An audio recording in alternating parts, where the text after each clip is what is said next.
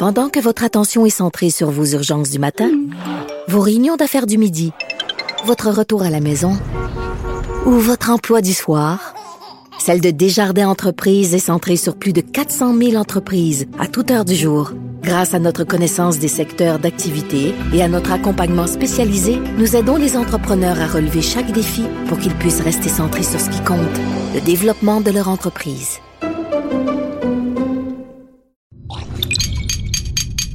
Cube Radio.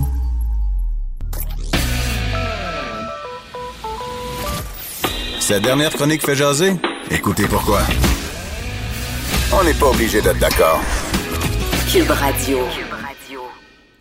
Ma prochaine invitée s'appelle Marie-Christine Ricci Nuolo. C'est une jeune femme qui est devenue aveugle à l'aube de ses 30 ans.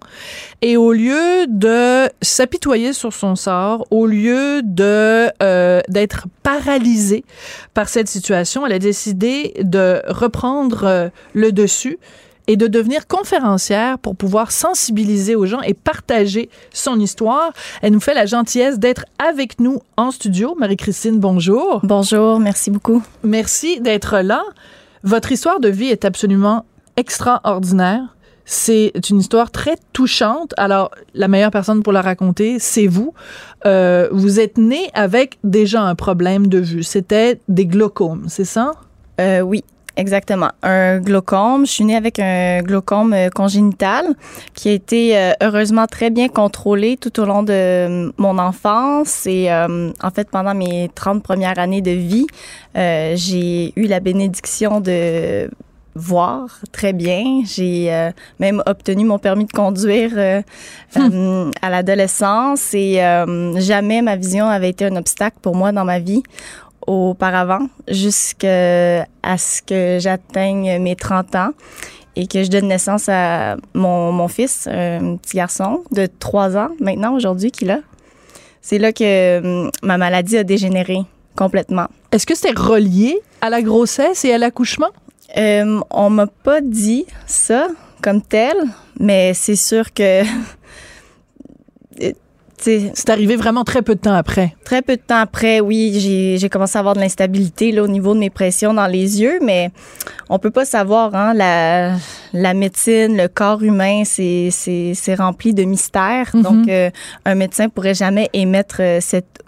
cette euh, Ce lien-là. Exactement, exactement. Donc, vous accouchez et six mois plus tard, vous êtes déclaré légalement aveugle. Ça veut dire que votre vision est de quoi? De 98% Vous voyez pas du tout? Ou c'est un peu moins? C'était plutôt un an et demi après la naissance ah, de mon fils. Ouais, c'est euh, en février 2018. Là, vraiment, j'ai été déclarée euh, légalement aveugle. Ça a été, euh, je vois, disons, je sais pas, le 20, presque, là, admettons, pour que ça soit plus facile, 20 sur 20.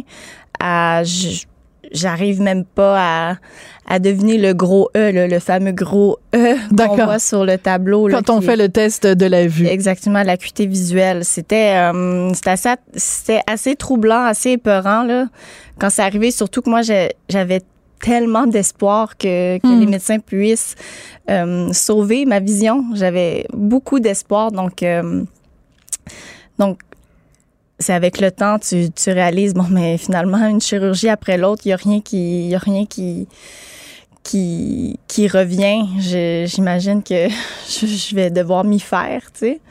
Euh, donc, euh, devoir, euh, vous dites, je devais devoir m'y faire. Donc, vous avez vu votre enfant à la naissance, mais un an et demi plus tard, vous étiez plus capable de le voir. Non, c'est ça. Je, non. Est-ce que c'est ça le plus difficile de pas de pas voir votre enfant? Mais étrangement, non. Au début, quand je sais que quand je sens que ma vision allait pas revenir, c'était ça que je craignais le plus. J'étais, je pensais pas qu'une épreuve comme ça était surmontable. Mais aujourd'hui, là, je vous parle, puis je me dis, mon Dieu, c'est presque aberrant de penser que c'est une torture de me réveiller le matin puis de me dire je vois pas mon fils, je le vois mon fils, tu sais, pas littéralement je le vois, mais avec mon cœur, avec mon amour, je, hmm. je le touche, je, je, sais à quoi il ressemble. C'est un peu comme lorsqu'on porte un enfant, quand on est enceinte, on voit pas cet enfant-là qu'on porte en nous, mais mon Dieu, qu'on l'aime déjà tellement. C'est tellement une belle image que vous venez de me donner. Oui. Vous avez tellement raison. On, on l'imagine, on, on, on a une idée de ce qu'est notre enfant, puis on l'aime inconditionnellement, même si on n'est pas capable de le voir physiquement. Il y a d'autres façons de voir son enfant. C'est ça. Combien de femmes ont une peine euh, énorme lorsqu'ils font face à une fausse couche? Pourquoi? Parce qu'ils se sont attachés Hmm. à ce petit être-là. C'est L'amour, c'est plus grand que, que voir. Là. Je veux pas tomber dans le dans la facilité, mais tu sais, il y a cette phrase quand même dans Le Petit Prince, on ne voit bien qu'avec le cœur, l'essentiel est invisible aux yeux. Vous, pendant 30 ans, vous avez vu. Est-ce que vous avez emmagasiné dans votre imaginaire des choses que vous pouvez, comme des petits tiroirs, puis là, aujourd'hui, vous sortez le tiroir, puis vous dites, ah, je me rappelle à quoi ça ressemble, la mer, le soleil, euh, les arbres. Tout à fait. Tout ce que j'ai vu, je, je m'en rappelle euh, vraiment bien. Et quand je rêve, euh, dans mon sommeil, je rêve avec des images. donc, pour moi, à chaque nuit, je, je vois un peu dans mes rêves. Tu sais, je vais voir des, des couleurs claires, des formes claires, des visages clairs. Mais tout ça, c'est c'est mon imaginaire. Mais tout ça, c'est grâce à la vision que j'ai pu bénéficier au- dans le passé. Euh, je me sens chanceuse dans ma malchance d'avoir pu voir, d'avoir. euh, euh, Si de, vous- de pouvoir me rappeler de tout ça. Si Mhm. on parle d'un coucher de soleil, je sais très bien à quoi ça ressemble, puis ça va me toucher, puis c'est ça. c'est c'est quand même un plus, je pense, contrairement à certaines personnes qui sont nées avec aucune vision et qui, qui pourront jamais vraiment euh, concevoir ce que c'est euh, un beau sourire, euh, des Mm. belles montagnes, la mer, le sable, ces trucs-là. Vous dites, je suis chanceuse dans ma malchance. Ça veut dire que vous avez, à travers tout ça, euh, vous êtes capable de voir le positif. Il y a beaucoup de gens dans la même situation que vous seraient complètement euh, dévastés et ne verraient pas le côté positif. Qu'est-ce que vous voudriez dire à ces gens-là? Euh, J'aimerais leur dire qu'il n'y a rien de parfait. Si euh, on focalise notre attention euh, uniquement sur ce qui n'est pas à la hauteur de nos attentes dans notre vie, ben on va, on va, la vie va être longue, la vie va être euh, difficile. Euh, moi, j- moi, j'ai décidé de, focaliser mon attention sur tout ce qu'il y avait de, de positif dans ma Hmm. vie. C'est un exercice. Je dis pas que c'est facile à tous les jours, mais hum, c'est la mission que je me suis donnée pour moi, pour mon garçon, euh, puis pour toutes les gens qui, qui m'entourent, pour la famille que j'ai. Je pense que tout le monde qui m'aime alentour de moi, c'est ça qu'ils ont envie de voir, que, que je m'apitoie pas sur mon sort, pour reprendre vos mots du début. Hmm. C'est puis aussi, je, je sais en ce moment, je suis contente de, de profiter de la tribune. Tu sais, pour moi, c'est un message d'espoir pour tout le monde aussi parce que il y a personne qui a une vie parfaite. Tout le monde, a- tout le monde a ses défis à relever dans la vie. Moi, c'est la vision. Et euh, j'ai envie de partager mon histoire pour dire aux gens, tu sais, euh, c'est ça. Chacun a ses petits, euh, ses petits démons à faire face à tous les jours. Puis, euh, euh, je pense que c'est en partageant tout le monde ensemble que qu'on qu'on peut euh, qu'on peut se rendre compte qu'on est toujours comme plus chanceux qu'on pense, tu sais. Hmm. Le verre est toujours plus rempli que ce qu'on pense. Je sais pas si ça fait du sens. Ah oui, dis, ça mais- fait plein de sens. Vous en faites pas. C'est une- encore une fois une très très belle euh, image. Donc, euh, vous avez participé à un documentaire de Zone 3 euh, où dont le, le but de ce documentaire-là, de cette série de télé, c'était de trouver euh, des, des emplois. Ça s'appelle, je pense, Engagez-moi. euh, Et c'était pour trouver des emplois à des personnes qui font face à différents euh, handicaps. Et en fait, c'est un petit peu dans ce contexte-là qu'à un moment donné, vous vous êtes dit, ben moi, euh, je suis capable de communiquer, je pourrais partager mon expérience euh, avec d'autres. Oui, exactement. Euh, c'est grâce au documentaire que je me suis découvert, je pourrais dire, cette passion-là qui est de, de, parler, de partager, de, de témoigner de mon histoire. Parce que je pense que le, besoin est là aussi. Je pense que les gens ont envie d'entendre des histoires touchantes, des histoires euh, qui, qui donnent espoir puis qui, qui donnent, euh, qui motivent aussi, tu sais. Mhm. Inspirantes, des histoires inspirantes? Inspirantes, si j'ai pas, j'ai l'impression d'être prétentieuse si je dis que Mais je suis pas du tout. inspirante, Ben, c'est moi mais- qui le dis. OK. bon, ben là, ça va. Euh, mais Mais pourquoi vous avez peur d'être prétentieux? Vous pensez que si vous vous qualifiez vous-même d'inspirante, que euh, les gens vont penser que vous avez une trop haute opinion euh, de vous-même? Vous avez, vous voulez pas être un modèle, finalement. C'est ça? Ben, si ça touche les gens de la bonne façon, tant mieux. Mais Ouais. moi, justement, je me verrais pas le dire. Je sais pas. Bon, alors je vais le dire à votre Bon, place. Moi, je trouve votre histoire très inspirante. Et pourtant, habituellement, c'est un mot que j'aime pas tellement utiliser, mais dans votre cas, ça s'applique. Et je pense en effet qu'en faisant des conférences, ça peut inspirer plein de gens parce que on vit quand même dans un monde où les gens souvent se plaignent pour rien. Et je pense que de- de vous- d'avoir votre témoignage à vous, ça remet les choses en perspective aussi. Mais je sais pas si les gens se plaignent pour rien. Je pense qu'il y a une pression sociale qui est euh, qui est là, qui est présente, qui est vraiment lourde sur euh, les épaules de beaucoup de gens. Les gens ont énormément de responsabilités. Mm. Euh, moi, justement, je trouve qu'il y a des avantages à ne plus voir. Euh, je suis plus pris avec euh, l'aspect de mon apparence physique et la comparaison. Je pense que ça, c'est, ça pèse beaucoup sur les épaules de, de plusieurs femmes, de plusieurs hommes. Et euh, je pense que c'est ce que j'essaie de véhiculer aussi au travers de ma conférence, c'est de d'être capable de pouvoir souffler puis de se détacher de cette pression-là qui est tellement exigeante. Euh, tu sais, euh, je me répète encore, tu sais, il n'y a rien de parfait, on peut pas être parfait, mais on dirait que la société, on c'est comme on est comme dans un cercle vicieux où tout doit être parfait constamment, même Mm. notre image, même notre vie, mais ça, ça se peut pas, ça n'existe pas la perfection, tu sais.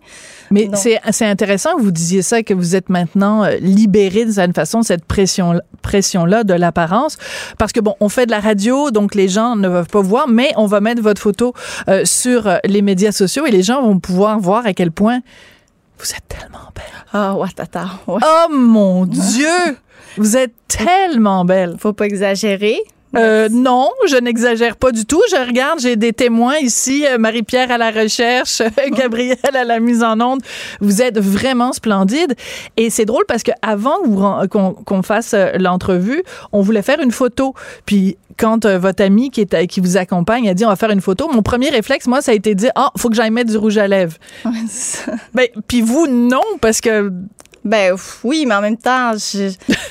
rouge à lèvres, pas rouge à lèvres, je veux dire, ça change quoi au final? Je vais, euh, c'est ça. Mais je sais c'est, c'est un stress, mais c'est un stress que, que, que j'ai pu vraiment. Tu sais, je, je suis comme je suis, puis ça, je pense que c'est, pour ça, c'est la meilleure chose qui me soit arrivée de perdre la vue parce que j'étais, euh, moi, j'étais euh, très superficielle, je peux dire, dans ma vie d'avant. Lorsque je voyais, j'ai le jugement très facile euh, par rapport euh, au physique des gens.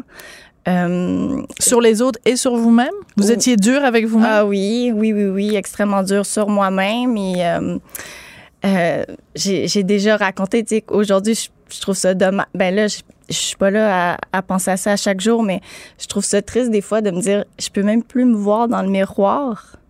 Moi qui, je pense justement, était pas comme un pichou, là, tu sais, j'étais quand même quelqu'un comme, tu sais, euh, Vous êtes une très belle femme. ben, j'étais, j'aurais, j'aimerais ça pouvoir me voir encore dans le miroir. Puis je me dis, Colin, quand j'avais la chance de me voir, tout ce que je voyais, c'était mes imperfections.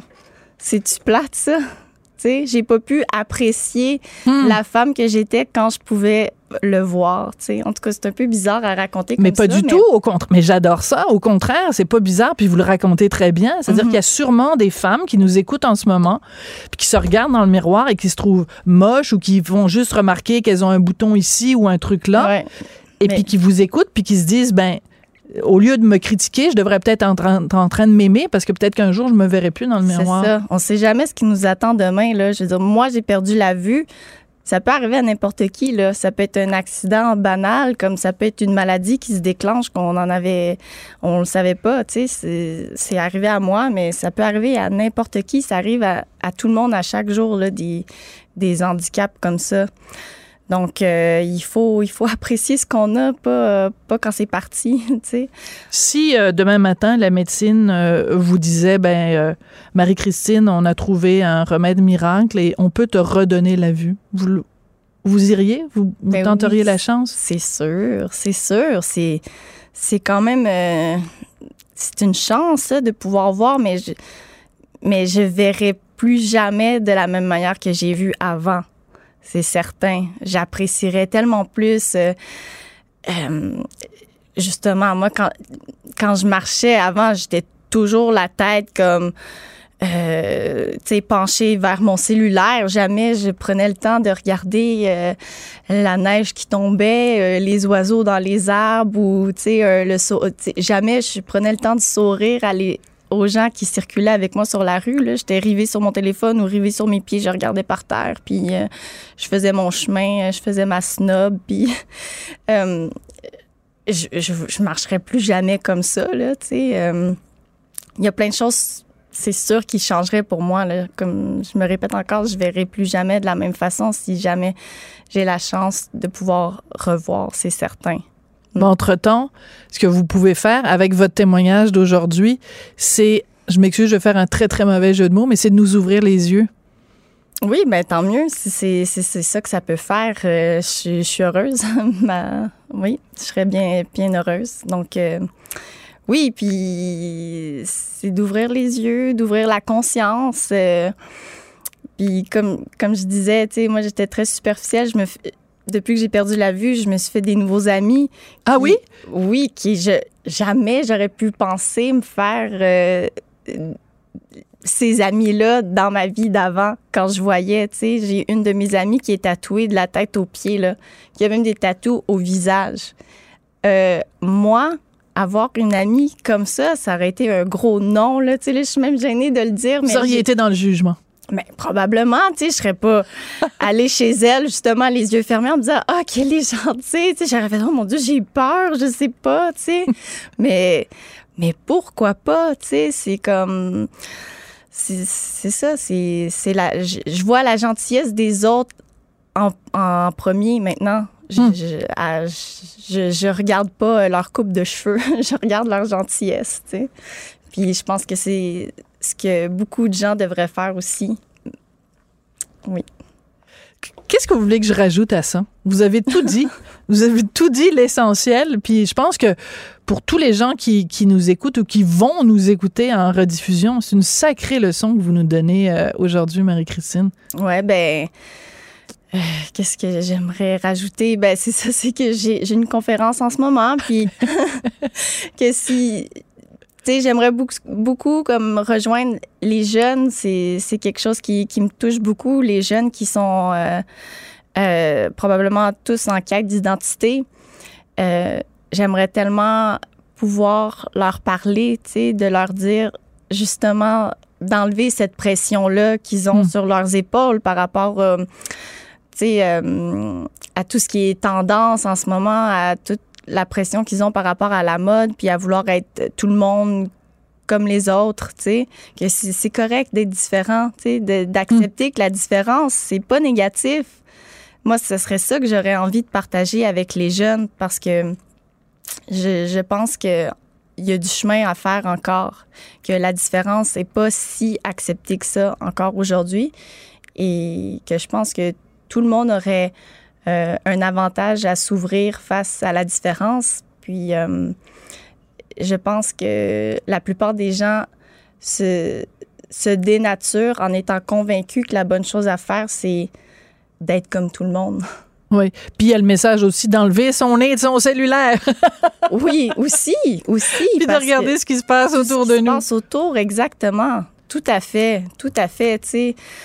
Euh, ça me fait rire parce que moi, j'ai ma plus grande phobie, c'était de marcher avec une canne. Je sais pas pourquoi ça me ça m'angoissait tellement de devoir marcher avec une canne. J'avais tellement peur d'avoir l'air folle si jamais euh, je frappais un arbre ou je frappais euh, le mur plutôt que rentrer dans. Tu sais, d'être comme gaffeuse, tu sais, c'est- sûr, ça fait drôle, tu sais, une, une fille qui s'enligne comme à côté de la porte, tu sais. Et Mais- finalement, Mais finalement, je me dis, ben, personne me voit. personne me regarde. Tout le monde est arrivé sur leur téléphone. Fait que je peux bien avoir l'air folle, mais personne va me regarder. tu sais? Donc, euh, c'est ça. La morale de l'histoire, c'est. C'est. euh, c'est. C'est arrêter d'avoir peur du jugement des autres parce que. Parce que je sais pas, on dirait que j'ai. Je manque de mots en ce moment. Ben moi je trouve pas que vous manquez de mots. Au contraire, vous avez trouvé euh, tout à fait les mots pour euh, nous expliquer tout ça. Marie-Christine, c'est une sacrée belle rencontre euh, qu'on a eue aujourd'hui. Puis je vous remercie d'avoir pris le temps de venir me rencontrer en personne. Et euh, ben c'est vraiment euh, extrêmement inspirant. Puis je pense que vos conférences, euh, ça va marcher du tonnerre de Dieu parce que plein de gens vont vouloir euh, vous entendre et, et entendre ce que vous avez à partager euh, avec eux. Merci beaucoup. Merci beaucoup. Alors, euh, comment les gens font pour euh, vous joindre? J'imagine qu'il y a un site Internet. ou, oui, euh, ben on peut toujours euh, venir euh, me suivre euh, sur euh, Facebook, euh, Instagram. Alors, je vais épeler votre nom, hein, parce que là, sinon... Alors, Marie-Christine. Richie Nuolio. Alors, je vous... Oui. Alors, je vous l'appelle. R-I-C-I-G-N-U-O-L-O. Parfait. Ouais, tout, C'est euh, bon? tout un nom. Tout Ouais. un nom. C'est un Marie-Christine, ça a été un plaisir de vous rencontrer. Merci à Merci vous. beaucoup, puis bonne chance avec euh, Merci. les conférences. Je suis sûre que ça va bien marcher. Merci infiniment. Merci. Pendant que votre attention est centrée sur vos urgences du matin, vos réunions d'affaires du midi, votre retour à la maison ou votre emploi du soir, celle de Desjardins Entreprises est centrée sur plus de 400 000 entreprises à toute heure du jour. Grâce à notre connaissance des secteurs d'activité et à notre accompagnement spécialisé, nous aidons les entrepreneurs à relever chaque défi pour qu'ils puissent rester centrés sur ce qui compte, le développement de leur entreprise.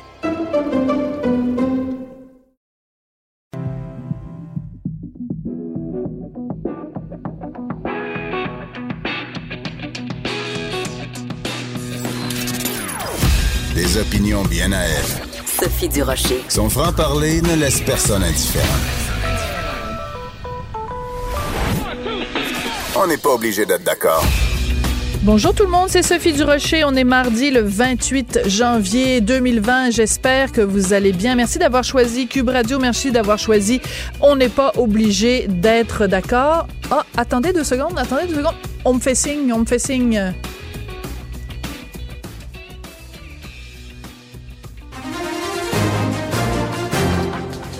Mesdames et messieurs, on m'informe un instant que nous avons une nouvelle de dernière heure. À vous, Vincent. Alors, ce n'est pas Vincent, c'est bien Sophie. Écoutez, nouvelle de dernière heure à 8h14 ce matin. C'est officiel.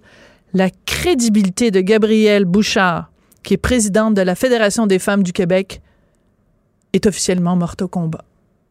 Officiellement, à 8h15, je vous annonce le décès de la crédibilité, ce qu'il restait de crédibilité de Gabrielle Bouchard, présidente de la Fédération des femmes du Québec. Pourquoi? Parce qu'à 8h15, euh, ce 14, donc ce matin, elle a écrit euh, la chose suivante. Les relations de couple hétérosexuels sont vraiment violentes. De que c'est? En plus, la grande majorité sont des relations basées sur la religion. Il est peut-être temps d'avoir une conversation sur leur interdiction et abolition. De que c'est, Madame Bouchard? Vous nous avez habitués par le passé à des tweets où on comprenait pas trop où vous vouliez en venir. C'était-tu de la provocation? Est-ce que vous aviez... euh, je sais pas, euh, pris des substances euh, qui altéraient votre pensée? Euh, Est-ce que euh, votre compte avait été euh, piraté par quelqu'un qui voulait mal vous faire paraître? Vous on se souvient, au mois de juin l'année dernière, vous aviez fait un tweet sur la vasectomie. On devrait discuter de la vasectomie obligatoire à 18 ans. Vous aviez même pris la peine d'aller à l'émission de Denis Lévesque en disant, ben, c'était pas quelque chose de planifié, mais je me disais, ah, il va y avoir des discussions, des réactions, puis après, on va pouvoir en discuter. Est-ce que c'est ça que vous avez fait aujourd'hui? Parce qu'à 8h14, vous nous envoyez ce tweet-là que majoritairement, les gens, non seulement n'ont pas compris, mais en plus ont dénoncé. Puis après ça, un petit peu plus tard, vous tweetez, ah, ben, j'ai votre attention maintenant, parlons des féminicides. Ben, c'est parce que le problème, Madame Bouchard, c'est comme la vraie, l'ancienne fable euh, de Pierre et le loup. Parce que vous avez fait ce premier tweet-là, incompréhensible, complètement exagéré et démesuré, ben même si après vous arrivez avec un tweet sérieux où vous voulez attirer notre attention sur un problème légitime et sérieux dont il faut en effet parler, vous avez perdu votre crédibilité avec votre tweet précédent. Quand vous dites la grande majorité des relations hétérosexuelles sont basées sur la religion, vous faites référence à quoi? À la position du missionnaire? Vous trouvez que nous, les hétéros, on fait trop souvent l'amour dans la position du missionnaire? On comprend pas ce que vous voulez dire. Puis quand vous dites qu'il est peut-être temps d'avoir une conversation sur l'interdiction et l'abolition des relations hétérosexuelles, c'est quoi cette généralisation-là que les relations hétérosexuelles sont vraiment violentes? Imaginez si quelqu'un avait tweeté ça. Les relations de couple homosexuelles sont vraiment violentes. Ou les personnes transgenres qui sont dans relation, euh, qui ont des relations sexuelles sont vraiment violentes. Les gens diraient, ben voyons, c'est une absurdité. Quelle généralisation, quel amalgame, quel... ça n'a aucun sens. Mais vous, vous trouvez ça drôle, vous, d'écrire ça sur les couples hétérosexuels. Alors, il y a plein de gens qui ont réagi. Hélène David qui a dit, je crois qu'il y a des meilleures façons d'attirer l'attention. Une personnalité publique a une responsabilité dans la façon dont elle livre un message. J'invite Gabrielle Bouchard à faire preuve de respect dans ses communications. Ben, pour une fois, je suis d'accord avec Madame David. Vous êtes à la tête d'un organisme qui s'appelle la Fédération des femmes du Québec. Vous prétendez, Madame Bouchard, parler au nom des femmes du Québec. Ben, je vous l'annonce, quand vous faites des, des, des choses comme ça, puis je vais m'abstenir de les, de les qualifier. Quand vous faites ça, là, non seulement vous perdez toute crédibilité à mes yeux, mais en plus, vous mettez en doute ou vous faites vaciller la crédibilité de l'organisme que vous dirigez. Alors, je sais qu'il y a ma collègue euh, Caroline Saint-Hilaire sur Twitter qui se demande si vous devriez pas démissionner. Elle n'est pas la seule. Je pense qu'elle va en parler euh, demain avec euh, Benoît. Mais je pense sincèrement que depuis 8h14 ce matin, on est plusieurs à se poser la question. Madame Bouchard, quand vous écrivez des choses comme ça, on a juste envie de vous dire, ben voyons donc. On n'est pas obligé d'être d'accord, mais on peut en parler. Sophie Durocher, on n'est pas obligé d'être d'accord. Cube Radio. Depuis mercredi dernier, on ne parle que de cette histoire sordide d'une très très grande tristesse qui s'est produite euh, à Québec. Donc un homme qui était en semi-libération, euh, qui était euh, donc qui profitait d'une d'une libération conditionnelle après avoir purgé plusieurs années en prison pour le meurtre sordide de sa conjointe, qu'il avait tué quand même à coups de marteau et à coups de couteau. donc cet homme est soupçonné d'avoir tué une jeune femme de 20 22 ans à Québec dans une chambre d'hôtel. Et ça soulève plein de questions. Ça soulève plein de questions sur euh, la protection euh, des travailleuses du sexe. Ça pose des questions sur la crédibilité du comité de libération conditionnelle. Ça pose des questions aussi sur les sentences bonbons. Bref, j'avais vraiment envie de parler de tout ce dossier-là et toutes ses ramifications avec Maria Mourani, qui est criminologue. Bonjour, Madame Mourani. Bonjour. Madame Mourani, première question. Comment vous avez réagi mercredi ou enfin jeudi, dans la journée de jeudi, quand on a appris euh, les détails de ce qui était arrivé à Marilyn Lévesque? Ben, je vous dirais tout d'abord, euh, en tant qu'ex-agent de libération conditionnelle moi-même, ayant participé à plusieurs évaluations, que ce soit pour des libérations conditionnelles, des semi-libertés, etc., j'ai été complètement estomaquée. Hum. De même, en fait, ce qui m'a estomaquée, c'est que le fait d'aller voir des prostituées soit mis dans un plan correctionnel. Pourquoi ça m'a estomaqué? Tout d'abord parce qu'il est criminel d'acheter des services sexuels au Canada, donc nul n'est au-dessus de la loi. Donc, d'une part, on voit que les services correctionnels, donc toute une équipe hmm. de gestion de cas, dont les commissaires euh, aux libérations conditionnelles, ont vu que dans un plan correctionnel, on a mis que un bonhomme qui a tué sa femme, dont on évalue un niveau de risque à modérer, mm-hmm. à modérer, on décide, écoutez bien ça, que c'est, euh, disons que c'est un risque assumable de le mettre en contact avec une femme, une autre femme, ok, dans un contexte de prostitution. Ce qui veut dire que non, non seulement on contrevient à la loi fédérale en tant qu'institution fédérale, on contrevient à la loi fédérale, qui est celle de l'achat de services sexuels, mais en plus de ça, on, est encore dans ces préjugés-là où on considère que le risque est élevé lorsqu'il est en relation avec une femme, mais modéré lorsqu'il est en relation avec une prostituée. C'est comme si c'est comme si on disait euh, qu'il y a deux classes de femmes au pays. Il y a euh, les femmes, les bonnes, hein, les, les, les femmes bien, les mères de famille, les On bons doit protéger. qu'on doit Hein? protéger puis qui sont des citoyennes exemplaires. Et puis il y a une deuxième catégorie de citoyennes, les femmes qui travaillent non pas euh, à la caisse populaire, euh, non pas euh, dans une dans un CPE, non pas à la tête d'une entreprise, mais c'est des travailleuses du sexe, fait que leur sécurité on s'en tape.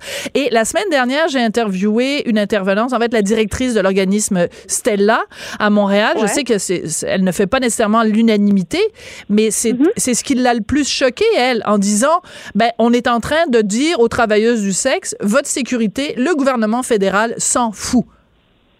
Ben, moi, je vous dirais, oui, je, comprends sa position euh, euh, sans aucun problème. Il y a tout ce contexte de sécurité par rapport euh, à, à- aux femmes qui font de la prostitution, mais il y a aussi une grande banalisation parce que justement, on considère ça comme un travail. Ce n'est pas un travail, Madame Durocher.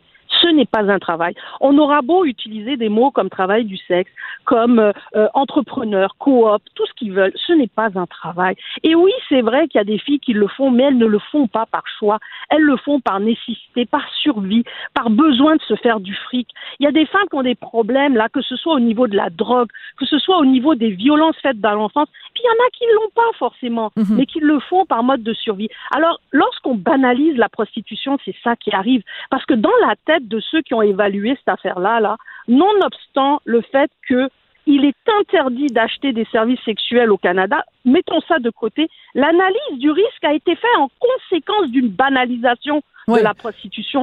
C'est ça, moi, qui me, qui me, qui, qui me sidère. Quand j'ai, quand j'ai vu ça, je me suis dit, encore au 21e siècle, on banalise cette violence qui Hmm. est faite envers les femmes et on se dit, ben, le risque, il est élevé lorsque euh, monsieur est en contact avec madame tout le monde. Ah, ben comme c'est une prostituée, ah ben c'est quelqu'un qui sait gérer le risque au fond. C'est Euh, fou. sont- vous, vous comprenez? Non, oui. parce qu'on banalise la prostitution, parce qu'on se dit ah ben elles aiment ça, euh, elles font du pognon, puis en plus de ça elles connaissent ça des malades mentaux comme ça qui tuent des femmes. Oh ça c'est Hmm. ce gars-là là, lorsque vous voyez comment il a tué sa première victime, Hmm. vous savez que ce n'est pas juste un acte. Euh, comment je peux dire? Parce qu'il y a différentes sortes de, de meurtriers.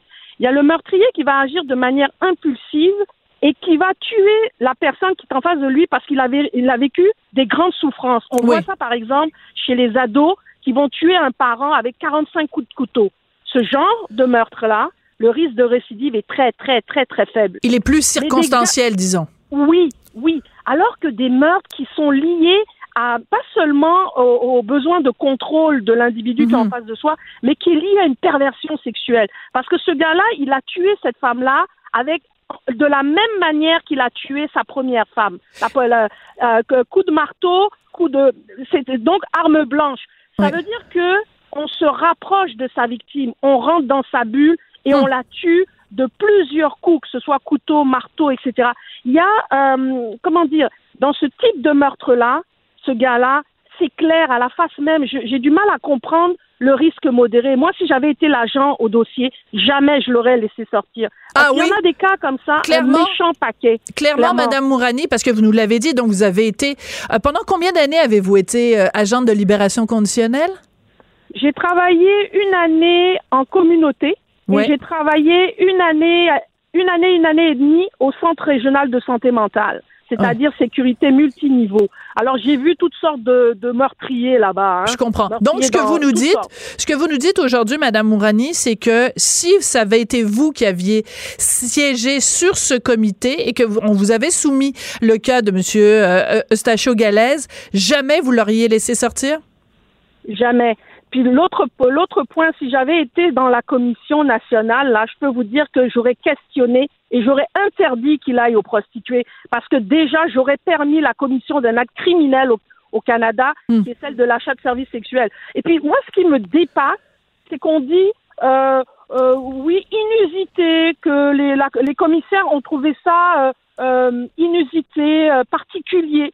Non, mais c'est criminel. Qu'est-ce que vous trouvez inusité? Vous êtes une agence fédérale. Mhm. Vous êtes là pour appliquer la loi fédérale. Vous trouvez ça inusité qu'il aille voir des prostituées? Je suis désolée. C'est pas inusité. D'accord. criminel. Il y a, il y a un autre point qui est extrêmement important de raconter dans la chronologie des événements. Donc, euh, ce Mhm. monsieur, Stachio Galaise, était client d'un salon de massage à Québec où travaillait euh, la victime.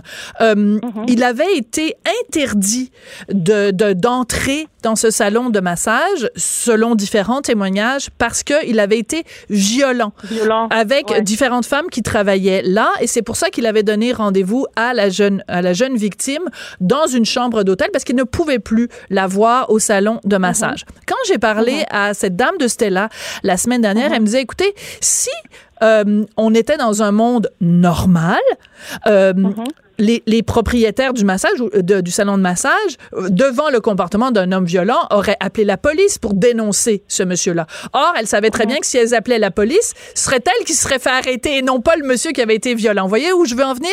C'est qu'en fait, si... complètement faux. Ah oui? C'est complètement faux, Madame Durocher. Allez-y, Actuellement, expliquez-moi. Au Canada, ac- actuellement au Canada, les personnes protégées sont les personnes qui font la prostitution.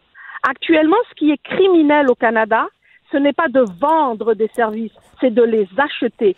Normalement, il était de la responsabilité du salon de massage. Dans un monde, je vous dirais, normal, dans un monde où on respecte la loi et où on connaît la loi et qu'on sait très bien que ce ne sont pas ces personnes-là qui sont considérées comme des Mhm. criminels, mais ce sont les proxénètes et ceux qui achètent. Ce qui veut dire que s'ils avaient appelé la police en disant bon ben voilà nous on a un bonhomme ici là ben il a été violent plusieurs fois avec des filles. On est inquiet on aimerait ça vous le signaliez. La police aurait directement tapé dans le système. Elle Oui, aurait vu que ce gars-là il est en semi-liberté puis elle aurait communiqué avec l'agent. Et, et en fait, ce gars-là se serait retrouvé en prison. Il serait retourné en prison parce que ça aurait été un bris de aurait- conditions. Par contre, je vous soumets, je vous soumets la chose suivante, Madame Mourani, et je pense que c'est le propos que, que, que la dame de Stella nous, euh, nous a exprimé euh, la semaine dernière. Puis encore une fois, je veux pas lui mettre des mots dans la bouche, mais je pense que la, la, la question que les gens du salon de massage se seraient posée, c'est est-ce qu'on est pris au sérieux? Est-ce que moi, propriétaire d'un salon de massage érotique, quand j'appelle la police puis que je leur dis j'ai peur pour la sécurité de, des, des filles avec qui je travaille, il y a un gars qui est violent, est-ce que quand la police reçoit cet appel-là, elle prend l'appel au sérieux? Je pense que c'est ça la question qu'on doit se poser. Ben, moi, je vous dirais, connaissant la police de Québec comme je la connais, là, OK, parce Ouais. que là, on parle de Québec, de Sainte-Foy, OK, je Ouais. connais plusieurs policiers qui travaillent dans ce milieu, justement, spécialisé dans la prostitution, et je peux vous dire qu'ils prennent ça au sérieux. De la même manière qu'au SPVM, je le sais, ils prennent ça très au sérieux. Même, ils sont, ils travaillent avec des salons de massage, ils travaillent avec eux. Puis, à Québec, il y a des groupes qui travaillent dans ces salons de massage, comme le PIPQ, par exemple, qui est très actif, comme Catwoman, tous ces groupes-là, comme la Mhm. Maison de Marthe. Tous ces groupes sont en contact Rose avec les salons ouais. de massage. Donc, comment ça se fait que ce salon de massage, disons, ils veulent pas parler à la police. Disons, OK? Pourquoi ils n'ont pas parlé à Catwoman? Pourquoi ils n'ont pas parlé à PIPQ?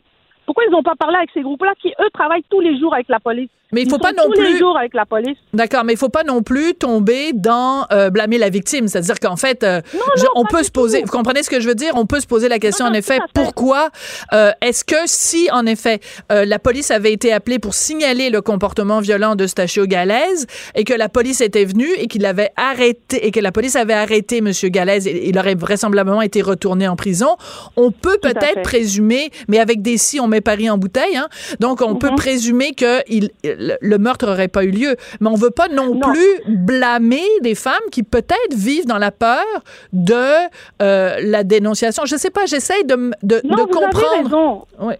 Je, je vous dis, il ne faut pas blâmer ces femmes-là. Il ne faut pas les blâmer. Les seules personnes à blâmer maintenant, c'est le service correctionnel et la Commission nationale des libérations conditionnelles. Ce n'est, ce n'est pas du tout euh, ces femmes-là ou même euh, le, le, euh, le salon de massage. Parce que veut, veut pas, on a beau avoir des protections, il y a aussi les préjugés. C'est-à-dire, peut-être que dans le salon de massage, il y a de la prostitution qui se Mhm. fait. Puis là, ils, savent qu'ils sont illégaux. Alors, ils osent pas trop appeler la police. Voilà. Oui, peut-être ils auraient pu appeler PIPQ et tout. Mais les seuls responsables dans ce dossier-là, pour moi, les seuls responsables, après l'analyse que j'ai fait même de ce qui est sorti au niveau des propos tenus par les commissaires, Mhm. c'est la commission et c'est l'équipe de gestion de cas du service correctionnel. Mais par contre, ce que je dis, c'est qu'il ne faut pas que la mort de cette femme-là n'ait servi à rien. Il faut que sa mort serve à quelque chose, comme cette petite fille-là Granby. qui, a été. Oui, il faut qu'il y ait une enquête vraiment exhaustive et réelle qui soit ben, faite. c'est ce que le ministre, ouais, c'est ce que le ministre Bill Blair euh, a annoncé quand même. Hein. Il va y avoir, euh, il va y avoir une enquête.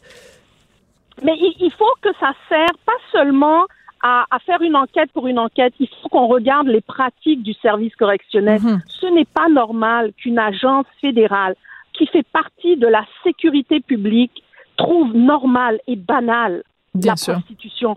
C'est pas normal ça. Mhm. Ça c'est pas normal.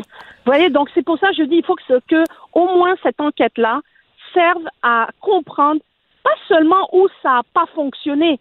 C'est pas juste ça. C'est pas juste ça n'a pas fonctionné puis qu'il y a eu une mauvaise évaluation du Mhm. risque. Pas juste ça. Il y a un problème dans le système. Et ce problème-là, il n'est pas juste au service correctionnel. Il est un peu partout dans la manière dont on voit la prostitution, dans la manière dont on banalise la prostitution et dont on regarde ces femmes-là qui sont dans la prostitution, non pas comme des victimes, comme des, pe- des personnes qui ont besoin d'aide et à leur rythme, mais comme des travailleuses. Et ça, là, tant qu'on n'aura pas compris ça dans notre société, on aura des drames comme ça. Oui.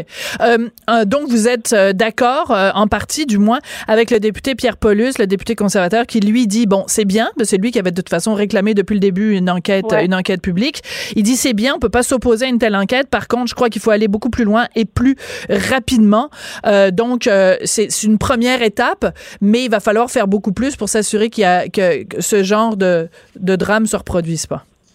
Tout à fait. Et pour qu'on puisse faire ça, il ne faut pas juste faire une enquête, comme je vous dis, pour faire une enquête. Mhm. Il faut vraiment regarder les pratiques du service correctionnel. Est-ce que les gens sont formés en termes de prostitution? Est-ce qu'ils comprennent c'est quoi la prostitution? Euh, Là, je vous donne l'exemple de la prostitution. Parce que veut, veut pas, là, Madame Durocher, la, la faille que moi je perçois, c'est ça. C'est c'est l'évaluation du risque, elle a été faite en fonction de cette vision-là de la prostitution. C'est qu'on a estimé que le risque était assumable avec une prostituée, alors qu'on disait par la même bouche qu'il n'était pas Absolument. assumable avec Madame Tout le Monde. Ça, c'est là la faille. Mais et donc, c'est une pratique, vous voyez, qu'il faut revo- revoir, réviser. Et s'il faut donner des formations aux gens, aux commissaires, euh, aux agents, faut, si c'est des formations, si c'est autre chose, ben, il faut qu'on le sache pour pouvoir agir, pour pas que ça se reproduise. Marc Bellemare, à ce micro, euh, vendredi dernier, Marc Bellemare, donc ancien ministre euh, de la Justice et aujourd'hui avocat Mhm. spécialisé dans les, les droits des victimes, m'a dit carrément en ondes, euh, la commission des libérations conditionnelles, c'est une farce. Êtes-vous d'accord avec lui? Oui, il a, il a raison, il a raison. Et je vais vous dire pourquoi. Parce que quand on fait des nominations partisanes pour mettre des gens dans voilà. des postes aussi stratégiques, je suis désolée. Ça, ce sont, c'est le, écoutez, par exemple, la nomination des juges. Mais au moins, c'est des juges, c'est des avocats. Ils sont passés par le barreau. Mhm. Ils ont quand même eu une expérience dans le droit. Mais à la commission, là, il y a n'importe qui. Il faudrait qu'il y ait plus de criminologues là-bas. Parce Mm. que lorsque, je vais vous expliquer comment, les commissaires prennent. Rapidement, rapidement. 4 à plus de 90% ce sont des décisions qui sont entérinées, c'est-à-dire l'agent de libération vient, elle dit voilà moi ce que je vous dis qu'on doit faire, et puis les commissaires disent amen. Non, il faut avoir des commissaires qui savent c'est quoi le crime, qui savent c'est quoi les crimes, qui savent c'est quoi le système, et qui sont capables de dire à un agent de libération ben moi je suis pas d'accord avec toi, tu vas Ouais. devoir me le démontrer. Alors moi- il faut des gens compétents Mhm. Moi, je pense que la criminalité. ce qui serait intéressant, c'est de faire un petit peu de, de journalisme d'enquête et d'aller sortir la liste des gens qui siègent euh, à cette commission et de savoir quel est leur background professionnel à chacun d'entre eux et voir quelles sont leurs compétences réelles ou est-ce qu'ils ont été simplement nommés là parce que ce sont des amis du, du parti euh, du parti libéral. Faudrait voir. Il faudrait voir. Faudrait Ben, écoutez, voir. la question Ouais, est lancée, Madame Mourani. Merci beaucoup d'avoir pris le temps de, de nous parler euh, aujourd'hui. Maria Mourani, euh, criminologue, c'est toujours euh, intéressant de vous parler et de débattre avec vous. Merci. Merci à vous. Au revoir, Madame Durocher.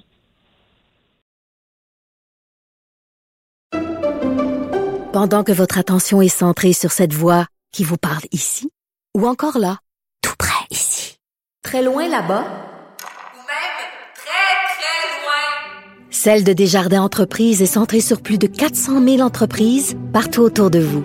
Depuis plus de 120 ans, nos équipes dédiées accompagnent les entrepreneurs d'ici à chaque étape pour qu'ils puissent rester centrés sur ce qui compte, la croissance de leur entreprise.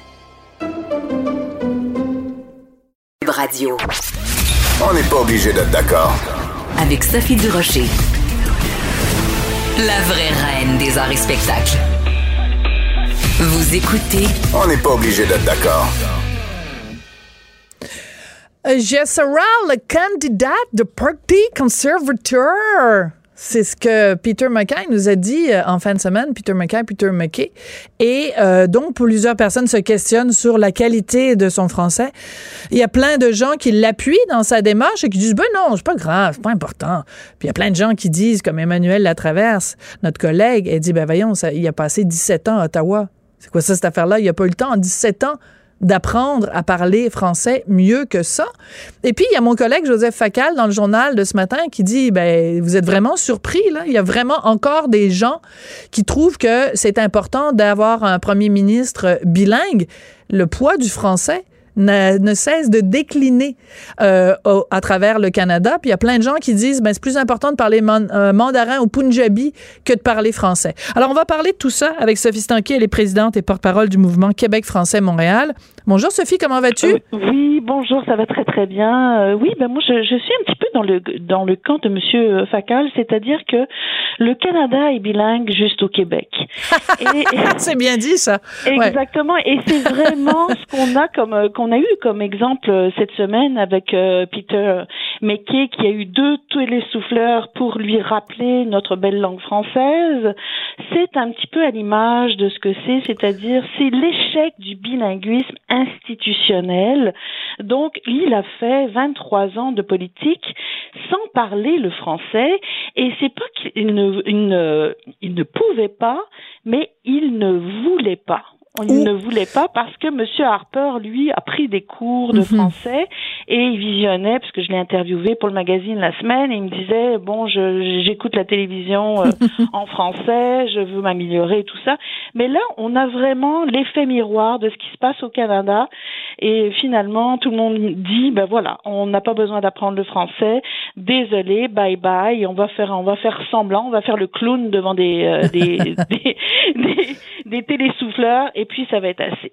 Donc Ouais. c'est un, c'est un débat, euh, tant que nous serons pas séparés, euh, on aura ça et euh, c'était vraiment une utopie de, de- d'être bilingue dans le Canada et on le voit, c'est vraiment un échec du bilinguisme institutionnel. Oui, et pourtant, quand on regarde les dernières élections fédérales, excusez-moi, le candidat Andrew Scheer, je trouvais qu'il se débrouillait quand même pas mal. Premièrement, il a fait énormément d'eff- d'efforts et bon, sa prononciation n'était était- n'était pas parfaite, mais Dieu sait qu'il a fait des efforts et pourtant, ça lui a coûté des points parce que c'est sûr que débattre avec euh, quelqu'un comme euh, Yves-François Blanchet ou euh, ben, on regarde même Elisabeth May quand il a fallu qu'elle débatte en français, arrêtez de vous chicaner. Tu sais, c'était comme on, on avait de la difficulté un petit peu à comprendre quand même ce qu'elle disait. Donc, c'est clair que pour les, les voteurs, en tout cas pour les électeurs québécois, ça va rester un critère. Mais à Flin Flon, au Manitoba, ils s'en tapent complètement de savoir s'ils parlent français ou pas. Ils se, tapent, ils se tapent du français, on les embête, on les emmerde, ils l'ont dit cette semaine. Il y a que quelques euh, députés, euh, Luc Berthold, Bernard Généraux, puis Pierre Paulus, qui ont dit ah non, nous ça va très bien, mais par contre on leur a demandé si euh, jamais Peter McKay ferait un débat en français. Ah ben là non, ça serait un échec. Euh, donc voilà, ça veut dire tout simplement que euh, ils s'en foutent complètement de nous et euh, ils vont remporter les élections pour eux là, euh, sans le français et sans le Québec. Ouais. Alors, mais moi je trouve assez étonnant que, que, que ministre de la Défense des Affaires étrangères ait pu, euh, et ça fait 23 ans qu'il est en Mhm. politique, a pu faire sa carrière sans même apprendre le, le- le français. Et sa femme est polyglotte, parle cinq langues. Mm. Donc il y a, une, il y a une, une- une mauvaise volonté. Il, y a, il, y a- il n'a pas, il n'a pas voulu. C'est qu'il n'a pas pu, il n'a pas voulu apprendre le français depuis ses 23 années Alors, depuis les, les- quelques semaines, on parle beaucoup, évidemment, du fait français. Et il y a une information qui est sortie, puis elle est peut-être sortie avant, puis ça nous avait, c'était passé sous le radar, comme on dit euh, communément. Mais, euh, mais je suis sûre que ça va te, te faire réagir, Sophie. C'est euh, au Manitoba où euh, la ministre qui est euh, responsable, entre autres, elle a plusieurs, évidemment, dossiers à son actif, mais elle est responsable, entre autres, des affaires francophones. Ouais. Elle ne parle pas français. Oui, oui, non, c'est- vraiment outrageux, c'est horrible quoi. Quand j'ai su cette nouvelle, elle ne parle même pas et elle est responsable de la francophonie. Et je suis allée voir sur son fil Twitter parce que je me dis bon ben elle a quand même des gens qui travaillent autour d'elle donc elle peut quand même minimalement avoir et euh, j'ai regardé j'ai regardé mettons les quatre euh, derniers, euh, derniers derniers mois et je pense qu'à une occasion elle a euh, tweeté en français et c'était pour euh, souhaiter euh, joyeux Noël mais elle signait son nom euh, MLA for euh, puis elle mettait le nom de la circonscription. Donc elle était même pas capable de dire député pour la circonscription de même quand elle souhaite joyeux Noël à ses électeurs francophones et Dieu sait qu'il y a quand même une communauté importante de franco-manitobains moi je trouve que c'est moi je ne comprends pas Sophie puis je veux qu'on réfléchisse là-dessus ensemble comment des gens qui euh, ne, ne comment on peut regarder ça puis pas devenir souverainiste? Je vais le dire clairement là Exactement, c'est ça. Moi, bon, les, les gens connaissent ma couleur politique je suis entre autres pour ça. Je veux un pays, mais aussi protéger ma langue. Et quand on, on voit des gens comme Peter McKay ou, ou cette ou cette ministre qui, qui qui se fout carrément de notre langue, il y a mépris. Et ce mépris, mais de toute façon, c'est un échec le bilinguisme, on le sait. Alors passons à autre chose. Et en faisant, nous, c'est vraiment incroyable parce que nous. Euh, on, laisse entrer l'anglais à Montréal et on fait le contraire. On dit bienvenue, euh, bonjour aïe, et puis voilà. Alors, et c'est ça qui n'est pas bien. C'est ça. on- il faut préserver, et conserver notre langue à Montréal, mais par contre, eux, ils sont dans le mépris et dans le déni total. Ils font une campagne électorale. Oh mon non, on peut ne pas parler français. Et puis, ils veulent elle le, premier ministre euh, du Canada Mm. sans parler français et sans même même. ah, c'est c'est vraiment. Je pense qu'il a rien sorti là-dessus. Je cherchais quelques quelques lignes euh, là-dessus et il se sent pas mal. Il n'a Ouais. pas fait un mea culpa en disant I'm sorry, euh, je vais Ouais. apprendre le français. euh, vraiment, j'ai je dois m'améliorer. Alors ça c'est pire. Oui, c'est pire. Mais Joseph Oui. Facal, je le disais, sa chronique de ce matin sur les, les colonisés cocus euh, était très raide, comme euh, seul euh, Facal est capable de, le, de le faire, euh, Joseph. Et entre autres, il disait, ben, euh, vous, vous n'avez que ce que vous méritez, chers amis Oui. québécois. Et- Vous avez dit non deux fois, à deux reprises, en 80 95. Vous avez répondu non au référendum. Maintenant, vous êtes Voilà. pris dans ce pays-là qui vous méprise. Ben, Tout à Tant fait. pis Moi, pour vous. Il a tout à fait raison. Euh, on a été mou, on a une langue molle, on a une langue qui va disparaître, et eux vont continuer à parler anglais sans problème. Et euh, il a tout à fait raison. Oui, elle est raide, sa chronique, mais il, il, il- elle est vraiment une radiographie de ce que l'on vit et ce qu'on vit au Canada. Oui. Sophie, euh, la raison pour laquelle je te tutoie, c'est qu'on se connaît en dehors Oui. des ondes. C'est pour ça que je me permets cette familiarité. Et je te connais toi et je connais ton papa. Et je veux t'emmener Oui. sur un tout autre sujet, si tu le permets. Euh, hier, donc, euh, 27 janvier, comme chaque année, le, le 27 janvier, on souligne la journée internationale de commémoration euh, de la Shoah, de l'Holocauste. Et euh, c'est aussi le 75e anniversaire de la libération des camps. Mhm. Et euh, hier, tu as tenu sur Twitter à revenir sur euh, l'histoire de ton papa, Alain Stanquet, euh, Mhm. qui lui-même a connu l'horreur des camps et Oui. tenu à nous rappeler son livre Des barbelés dans la mémoire. Euh, pour toi, ça fait partie de ta vie, ça fait partie de ton histoire, de ton, de ta, de ta mémoire familiale, la vie des camps. Alors, je, je suis, je suis très, très émue parce que c'est une page de notre histoire. Euh, mon père a été très longtemps, on- il nous a pas parlé de, des camps de concentration. C'était trop difficile pour lui. Et lors d'un dernier reportage euh, qu'on a fait tous les enfants ensemble, euh, c'est la première fois qu'il a été capable de même nous montrer euh, une petite pièce qu'il y avait dans les camps de concentration. On a été obligé d'arrêter le tournage parce que je c'était trop émouvant. Donc j'ai beaucoup d'émotions quand je, je te parle de, de Mhm. ça aujourd'hui. Euh, écoute, il y a eu plus d'un million de personnes dans les dans les camps de concentration, dans ce camp-là en particulier. Et il faut rappeler aussi qu'il y a eu beaucoup de non-juifs. Il y a eu 11 millions de Mhm. personnes euh, qui ont vécu ça. Mon père, euh, il était en Lituanie et euh, en fin de compte, ce sont les Russes, les bolcheviks qui sont venus et qui sont venus dans la maison pour chasser ma famille. Mon grand-père avait la radio lituanienne et ensuite, bon, il y a des nazis, enfin, qui se sont trompés, qui sont allés dans une autre maison. Ils ont dit, il faut absolument, euh, mon Dieu, j'ai beaucoup d'émotions. Euh, assassiner, enfin tuer les personnes qui sont dans cette dans Mm. cette maison parce que ce sont les responsables de la radio.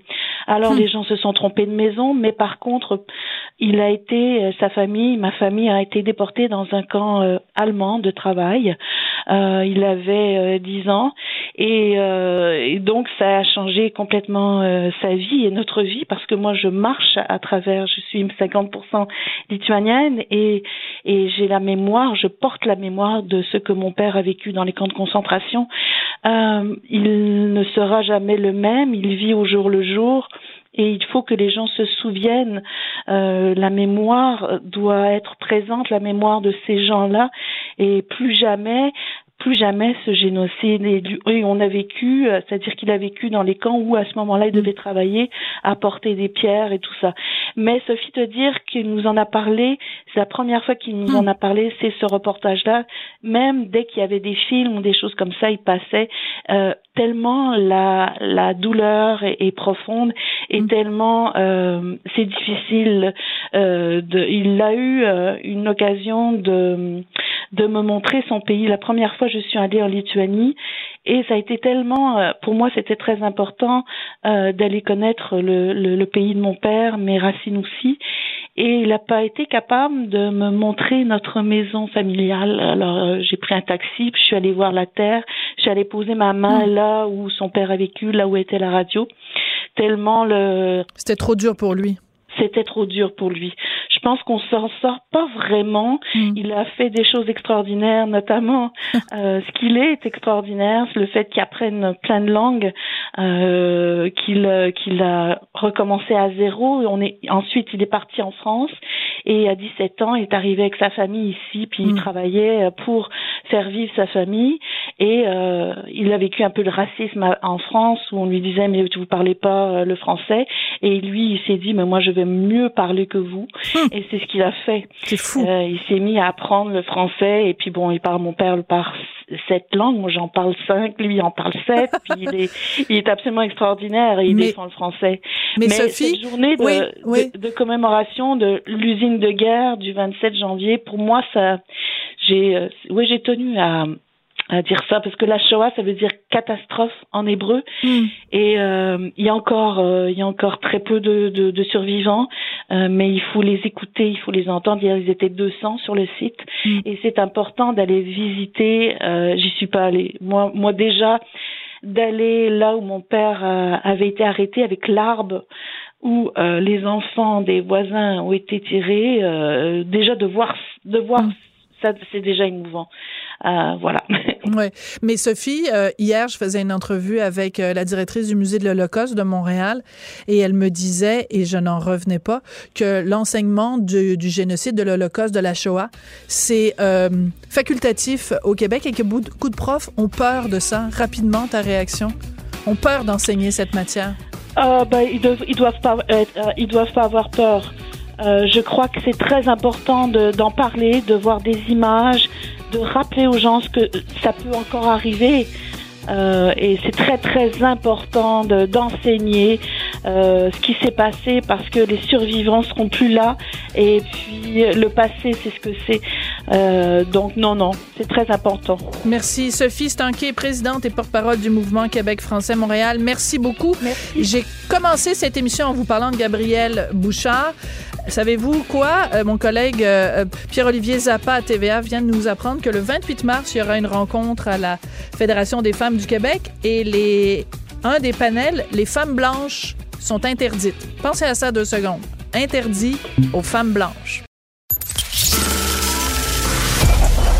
Cette émission est maintenant disponible en podcast. Rendez-vous dans la section balado de l'application ou du site cube.radio pour une écoute sur mesure en tout temps. Cube Radio, autrement dit. Et maintenant, autrement écouté.